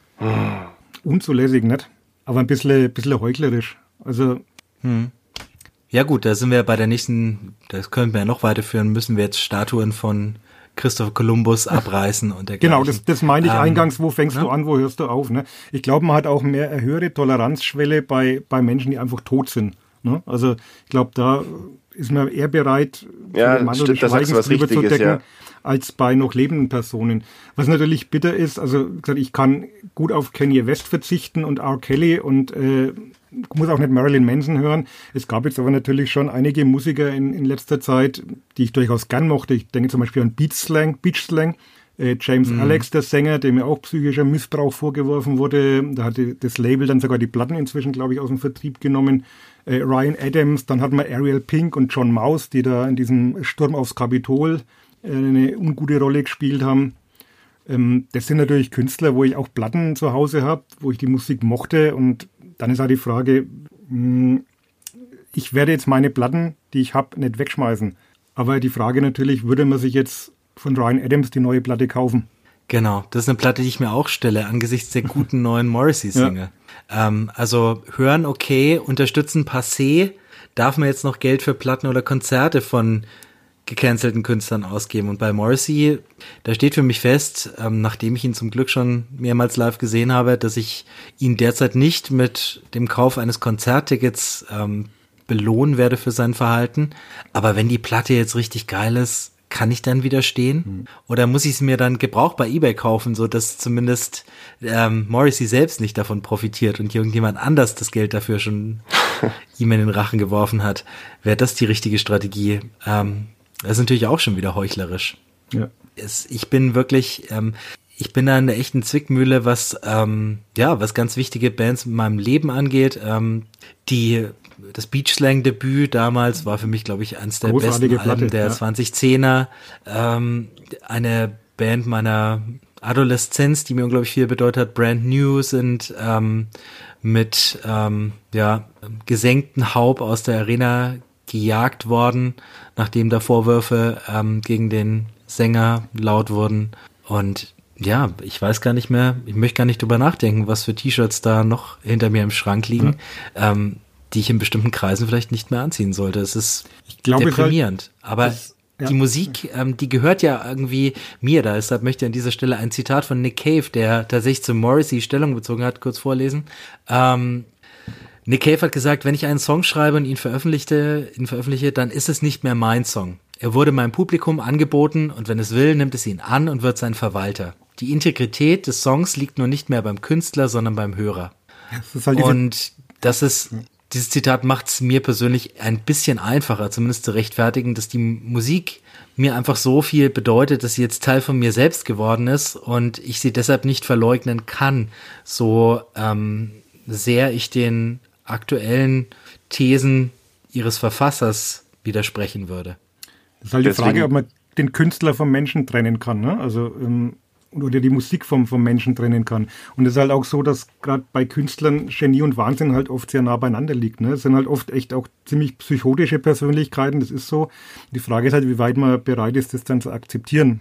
Ähm, dass sie vielleicht, äh, und wir reden halt trotzdem über Rock'n'Roll, ne? also es ist kein Ponyhof, also dass da auch Dinge passieren, die vielleicht ein bisschen aus dem Ruder laufen manchmal und, und nicht so ganz in Ordnung sind, ist halt äh, in dem Genre irgendwo auch systemimmanent, sage ich mal. Ohne das gutheißen zu wollen. Also ich sage, wir sind hier auf einem gefährlichen Terrain und ähm, ist auch ganz klar, ich möchte da nicht irgendwas verteidigen oder irgendein Verhalten. Aber es gibt zum Beispiel auch eine, eine Google Docs Liste im Internet, ähm, wo also eine umfangreiche Liste an Bands und Musikern erstellt wurde, denen wahlweise sexuelle Belästigung, Missbrauch bis hin zur Vergewaltigung vorgeworfen wird. Ähm, das sind wirklich bekannte Bands drunter. Black Lips, Growlers, Ariel Pink, A.V. Buffalo, Mark DeMarco, Nothing But Thieves, Cigarettes After Sex, also durchaus bekannte Bands. Ähm, mhm. Da ist man äh, manches einfach ein bisschen auch zu sehr es ist alles anonym, wobei man natürlich klar erstmal dem, dem Opfer prinzipiell Glauben schenken muss, das, das sehe ich auch so. Aber oft sind es halt dann wirklich Sachen, ähm, man muss aufpassen bei, diesem, bei dieser Cancel Culture, finde ich, ähm, es gibt justiziable Sachen, die ganz klar sind, wo man nicht über diskutieren braucht, und dann gibt es so moralische ähm, Bewertungen. Hm. Und das finde ich schwierig manchmal. Also nur weil ja, nur weil sich jetzt jemand mal mit seiner Freundin zofft, ist es dann vielleicht noch nicht gleichzustellen. Mir fehlen manchmal wegen die Nuancen. Ne? Also ist das noch nicht gleichzustellen mit einer Vergewaltigung ja. oder einer sexuellen Nötigung, die natürlich vollkommen zu verurteilen ist. Da brauchen wir gar nicht drüber diskutieren. Aber mir fehlen so manchmal so ein bisschen die Nuancen, dass da gerade alles in einen Topf geschmissen wird. Mhm. Und ähm, ich finde, vieles hat sich da in die richtige äh, Richtung entwickelt. Wie gesagt, ich bin Vater von zwei Töchtern, also ich bin weit davon entfernt, irgend sowas gut zu heißen. Aber manchmal ist mir da auch der missionarische Eifer fast ein bisschen äh, oder die Grauzone auch ähm, zu, zu dubios, wie es jetzt zum Beispiel auch bei, bei Feine Sahne Fischfilet, bei diesen äh, doch recht diffusen Vorwürfen gegen, gegen den Sänger, gegen den Monchi war, der dann seine Lesetour abgebrochen hat. Da kam jetzt aber auch nichts mehr nach. Also es wurde nicht, diese Vorwürfe wurden nicht erhärtet, die wurden nicht verfestigt. Und man kann natürlich auch mhm.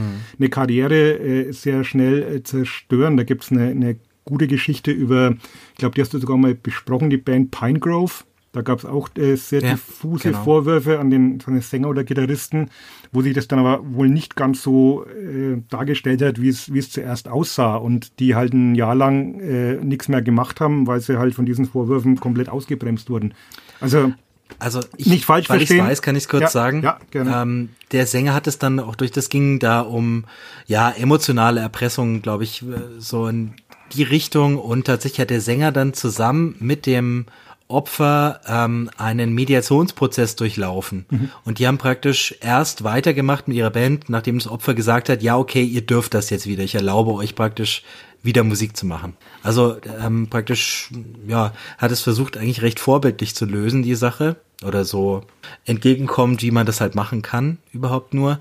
Ähm, ein Fall, der das eher beschreibt, was du meinst, der, was viel zu selten passiert eigentlich, wahrscheinlich, weil es nur selten der Fall ist, aber Conor Oberst wurde auch Vergewaltigung vorgeworfen. Mhm. Und das ging tatsächlich vor Gericht und da wurde er dann entlastet.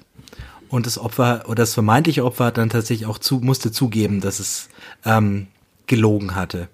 Aber solche Fälle passieren halt ähm, leider oder zum Glück, wie, so, wie auch immer man es sieht, ähm, viel zu selten, als dass ähm, man da ein Muster unterstellen wollen würde, dass ja. es hier Leuten darum geht, ähm, Künstlerkarrieren kaputt zu machen. Ja, meistens muss man davon ausgehen, dass sich hier jemand wirklich falsch verhalten hat ja, und diese Machtdynamik halt ausnutzt, ne? Und das ist so unglaublich schwierig, weil das meiste das sind ja gerade im Indie-Bereich, das sind ja keine Millionäre oder Superstars, ähm, sondern das sind Leute, die vom Touren leben mittlerweile, wo sie keine Platten mehr verkaufen, 300 Tage im Jahr auf on the road sind und ähm, kein normales Sozialleben pflegen können außerhalb ihrer Band, keine nur Fernbeziehungen führen können. Wenn man dann eine gewisse Wirkung auf andere ausstrahlt und sich ähm, das vielleicht mal zunutze macht, ohne jetzt hier wirklich jemanden zu etwas zu zwingen, dann ja, sitzt man da auch ein Stück weit in der Falle. Wie gesagt, ohne es gutheißen zu wollen. Aber kann ich von tourenden Musikern erwarten, dass sie bessere Menschen sind als alle anderen? Das ist richtig schwierig. Ihr habt aber beide jetzt was angesprochen. Max, du hast gerade eben gesagt, da kam der Fall sogar vor Gericht und ich finde auch das muss man mal erwähnen, dass Justiziabel ist von dem, von von vielen Vorwürfen eigentlich fast überhaupt nichts bisher gewesen. Und, und so schlimm die Vorwürfe oft sein, woll, sein sollen, rechtlich gesehen sind es alles meistens unschuldige Männer, die bisher noch gar kein Gerichtsverfahren hatten. Also von den, von den vielen Vorwürfen, die es gab. Und ich finde das schon auch wichtig, dass jetzt auch mal Aufklärung herrscht, weil es kann durch ein Gerichtsverfahren eben auch eine andere Wahrheit ans Licht kommen oder neue Aspekte äh, können ans Licht kommen, die dem Ganzen dann wirklich einen, einen neuen Dreh geben. Und ja, es ist schon so ein bisschen so eine Art, ich weiß nicht, wie man das nennen soll, so ein vorauseilende Vorsicht schon mal per se den zu canceln. Und, und naja, es, wie ihr vorher auch gesagt habt, es, es ist so einfach geworden, Karrieren oder auch den Ruf oder das, das berufliche Leben von jemandem kaputt zu machen durch solche Vorwürfe. Ich meine, jeder hat mitbekommen, dass Kevin Spacey ein Kinderschänder ist oder sowas in der Art, ne? aber kaum jemand hat mitbekommen, dass er vor ein paar Wochen vom Gericht von diesen Vorwürfen freigesprochen wurde. Und ich glaube nicht, dass der jemals wieder äh, richtige Rollenangebote bekommen wird. Das gleiche gilt auch für ja, diesen Marilyn Manson. Die nächsten so. Gerichtsverfahren Verfahren vor sich. Also ja. Der, das ist nicht, noch nicht vorbei. Ja, ist auch nicht vorbei, ähm, stimmt, aber ja, ich, ich weiß, was ich meine. Ne? Es geht relativ schnell. Und natürlich ja. ist, das ist, das jetzt erschreckend zu nennen, wie schnell man irgendwie den Ruf kaputt machen kann, das ist natürlich nicht annähernd so erschreckend wie die Tats oder wie die, die, die Vorwürfe und, und falls sie sich äh, als wahr weisen sollen, ist natürlich ganz klar, auf welcher Seite wir da stehen. Ne? Nur es ist halt auch relativ einfach geworden, jemanden zu schädigen und relativ einfach geworden, äh, den zu canceln. Und in, um wieder aus diesem Marilyn Manson-Fall, das hat mich damals echt erstaunt. Innerhalb von, ich glaube, wenigen Tagen wurde, dem, äh, wurde der schon vom Management gechest nach, nach den Vorwürfen. Der wurde schon mal vorsorglich aus seinen TV-Serien, wo er auch Gastaufstände rausgeschnitten. Das ging alles so schnell und da kam, da gab es überhaupt kein Gerichtsverfahren. Ne? Und, und äh, es gibt aber schon eine Doku auf Netflix, glaube ich, äh, oder auf HBO über, über äh, Evan Rachel Wood, die äh, ihren Leidensweg ge gegen Manson halt da beschreibt. Und das ist dann immer, ja, ich finde es halt schwierig, ne? weil es ist sehr einseitig halt auch. Andererseits habt ihr natürlich recht, ich bin auch immer automatisch auf der Seite der Opfer oder der, der, der, der Leute, die den Vorwurf gestellt haben, weil ja, es ist eben eine Rock'n'Roll-Welt, aber es ist auch keine Entschuldigung dafür, dass man sich benimmt wie ein Arschloch. Äh, dann, man merkt, wir sind irgendwie noch nicht am, am Ende. Wir können hier keine Antworten geben, keine endgültigen. Nee, äh, liegt vielleicht auch daran, dass ja. wir, dass wir wieder anders als beim bei der Frage von Rock im Park damals und der Frauenquote ja. es dieses Mal versäumt haben, uns eine weibliche Stimme dazu zu holen. Das müssen wir eventuell in einem zukünftigen Podcast nochmal machen das und wollte ich Thema auch grad, noch aufkratzen. Auch gerade sagen, ne? das ist, äh, wir sind natürlich in der glücklichen Lage, dass wir in unserem Leben wahrscheinlich noch nie irgendwie in diese äh, Verlegenheit gekommen sind, irgendwie sexuellen Missbrauch oder, oder äh, Nötigung oder was auch immer zu erfahren. Äh, die meisten Frauen oder viele Frauen können da andere Erfahrungen vorbringen und sehen das dann ähm, wahrscheinlich anders. Und das meine ich, was ich eingangs äh, gemeint habe, mit, dass man vielleicht ähm, ist die Frage des Vergehens und dass ich mir jetzt irgendwie ähm, schwerer täte, einen bekennenden Nazi oder das dann für mich ein Ausschlusskriterium wäre, dass ich vielleicht leichter ähm, tolerieren kann, wenn es äh, irgendwo solche diffusen Anschuldigungen sind, ne? ohne das ja. wirklich gutheißen zu wollen. Aber weil man da, weil es auch so inflationär teilweise ist, wie gesagt, ich habe diese Liste angesprochen, also wo du dich dann fragst, gibt es irgendwie noch irgendeinen integren Musiker, der äh, nichts äh, verbrochen hat? Also es ist, ist schwierig und ähm, generell muss man sich aber natürlich schon die Frage stellen, wo man dann seine persönliche äh, Trennlinie zieht und wo man sagt, ähm, bis hierher und nicht weiter und dann möchte ich den Künstler auch nicht mehr unterstützen. Da hast du absolut recht. Wir können das Ganze immer nur aus einer reinen männlichen Perspektive bewerten ja. und das ist natürlich total beschissen. Ähm, und, aber wenn ich der Boden jetzt mal kurz weiter oder woanders hinspannen kann, äh, wenn es um politische Sachen geht, dann ist bei mir immer eigentlich relativ schnell, er hat der Kragen platzt. Ich habe ja dann spontan äh, meine Iced Earth CDs äh, auf die Straße geschmissen oder beziehungsweise die, äh, für 0 Euro auf die Straße gelegt, damit sie jemand nehmen kann. Und mein Iced Earth T-Shirt passt mir Gott sei Dank nicht mehr, weil es auch schon wieder 20 Jahre her ist, als ich mir den Scheiß gekauft habe. Äh, und, und so Sachen wie, ja, was mich auch noch wahnsinnig aufregt, sind Leute wie, wie der Eric Clapton, ne, der, der schon mehrfach wegen auch so ein rassistischen Ausfälle oder so ausfallen ist oder mhm. jetzt mit diesen Verschwörungs-Corona-Kacke und sowas. Aber der wird nach wie vor, das, wird, das ist eine Randnotiz. Jetzt gibt es wieder Netflix-Dokus über ihn und, und sein Album ist bestimmt ganz toll. An den Leuten perlt das einfach ab, wo das richtige Arschlöcher sind. Ja, an denen perlt vielleicht ab, weil die schon zu mächtig sind im Business. Aber gerade im Indie-Bereich, da kann das, ja. da kann das schon wirklich ein Karrierekiller sein. Ja, Van Morrison, Van Morrison war auch so ein Fall. Ja. Genau. Clapton, die jetzt in dieser Corona-Pandemie äh, doch sehr, sehr dubiose ähm, Meinungen vertreten haben. Ja. Ähm, eine Frage zum Schluss, um das Ganze vielleicht ein bisschen mhm. abzuschließen, für heute zumindest. Ähm, kann man sich als gecancelter Künstler überhaupt wieder glaubhaft rehabilitieren? Gibt es eine Art und Weise? Als Beispiel möchte ich jetzt nochmal anfügen, einen Menschen, der wirklich gecancelt wurde, denn ähm, wer hat mitbekommen, dass Ryan Adams dieses Jahr, ich glaube, vier Alben schon herausgebracht hat?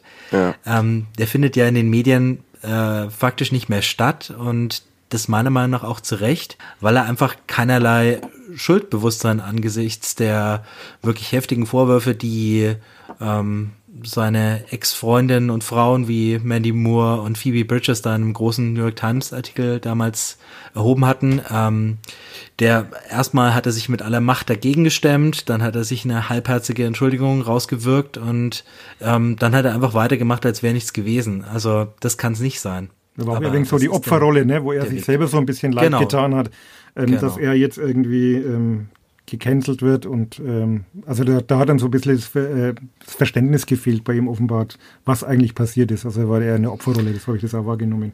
Ich glaube, am besten kann man sich Ryan Adams spezifisches Problem. Also ich habe nur ganz kurz, ich habe die ähm, Doku, von der ich das letzte Mal erzählt hatte, Meet Me in the Bathroom, habe ich inzwischen gesehen. Da kommt er nur sehr kurz vor, aber ähm, das ist ein, ja, ähm, das ist offensichtlich ein unfassbares Arschloch, dieser Typ. Kann man nicht anders sagen. Insofern ist es nur, ähm, bleibt er da nur seinem Charakter treu. Aber ich glaube, am besten kann man sich als gecancelter Künstler ja. rehabilitieren, wenn man einfach stirbt. Ja. Ich glaube auch, dass es Michael, Michael Jackson, so, so blöd es jetzt klingt, ähm, klingt jetzt ein bisschen zynisch, aber es hätte ihm wahrscheinlich nichts Besseres ja. passieren können, als äh, zu sterben und so sein Andenken noch irgendwie zu retten, weil ich glaube, äh, wenn das weitergegangen wäre, weiß nicht, wo das geendet hätte, diese ganzen Ermittlungen und, und was da noch rausgekommen wäre. Ja, da ist mir sogar also noch eingefallen. Ich, ja.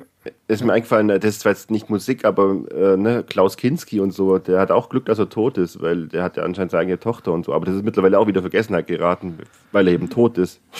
Ja, also das ist so die schauspielerische Entsprechung ja. von Ryan Adams, glaube ich, Klaus Kinski. Aber ich glaube schon, was du gefragt hast, ich glaube schon, dass es Möglichkeiten gibt, äh, sich da zu rehabilitieren. Das ist wirklich die Frage, wie man dort umgeht. Also jetzt ich bin kein, großer, kein großer feine Sahne Fischfilet-Fan, sicherlich nicht, aber ähm, ich habe auch schon gehört von Leuten, die die Band kennen, auch schon auf Tour begleitet haben. Das waren halt früher einfach auch irgendwelche ähm, Assis aus MacPom, die sich halt die Kante gegeben haben und äh, natürlich auch so ein gewissen, gewisses Machotum gepflegt haben dann sicherlich und dann da sicherlich auch über die Stränge geschlagen haben. Ich glaube, das muss man gar nicht bestreiten. Das haben sie ja selber auch eingeräumt. Aber ich glaube, die hatten dann ganz oder zumindest hatte es den Anschein für mich, ähm, dass sie da wirklich bemüht waren, das aufzuklären und, und damit offen umzugehen. Und ähm, zum Beispiel im Fall von Arcade Fire bin ich mir auch relativ sicher, dass das wird jetzt ein paar Wochen und Monate noch köcheln, das Thema, aber äh, Win Butler und die Band, die, die werden das überstehen. Irgendwann ist das vergessen. Zumal ihm ja auch seine eigene Ehefrau ähm, den Rücken gestärkt hat. Und ähm, ich glaube, dass das dann in der Größenordnung, wie du sagst, ähm, wenn das jetzt nicht wirklich die, die ganz krassen Geschichten sind, äh, wie Vergewaltigung oder, oder was in der Richtung, dass, dass das dann, dass da schon krass über die Sache wächst und äh, das irgendwann vergessen wird. Ob das jetzt gut ist oder nicht, sei dahingestellt. Ich schätze wahrscheinlich ist nicht gut. Ihr merkt, ihr, ja, werte HörerInnen, ihr merkt, ihr seid so schlau wie zuvor, aber ihr dürftet uns 20 Minuten beim Thema herumreden reden zuhören. Hallo, wir haben doch die Lösung angeboten. Wer, wer sich reinwaschen will, muss sterben. Ende. oh Gott, hoffentlich hört das jetzt niemand und nimmt das zu wörtlich. Ich ähm, nehme alles zurück. Äh, äh, Satire. Das ist alles von der Kunstfreiheit gedeckt. Also kaufen wir jetzt die neue Morrissey-Platte oder nicht? Ich nicht. Ich muss noch ab. Boykottiere ich seit 35 ich Jahren. Gebraucht bei eBay. Hm. Normalerweise an dieser Stelle kommt jetzt noch ähm, Future Noise, wo wir auf kommende Veröffentlichungen blicken, aber der nächste Monat ist der Dezember oder jetzt, wir sind ja schon im Dezember und es kommt wirklich nichts mehr raus dieses Jahr. Angeblich kommt Silvester noch die neue Jupiter Jones, aber ob das noch Indie ist, können wir uns da im neuen Jahr streiten. Stattdessen kurzer Ausblick auf die nächste Folge, ähm, die wir wahrscheinlich relativ, naja, müssen wir noch besprechen, wann wir die aufnehmen. Ihr bekommt sie versprochen noch dieses Jahr und da geht's dann um unsere persönlichen Platten des Jahres, oh, die wir diskutieren Stimmt. werden. Musst du noch an deine Liste arbeiten. Oh yeah. Jetzt aber hurtig. Ich schreibe, ich schreibe. Ihr werdet's mitbekommen. Vielen Dank fürs Zuhören und euch beiden vieles Dank äh, vieles Dank. Oh Gott. Jetzt werde ich meine fünfeinhalb Stunden Schlaf haben wir ja nicht. Ähm, einen schönen Abend euch beiden und gute Besserung. Vieles Dank zurück und Danke. bis zum nächsten Mal. Ciao. Ciao. Tschüss.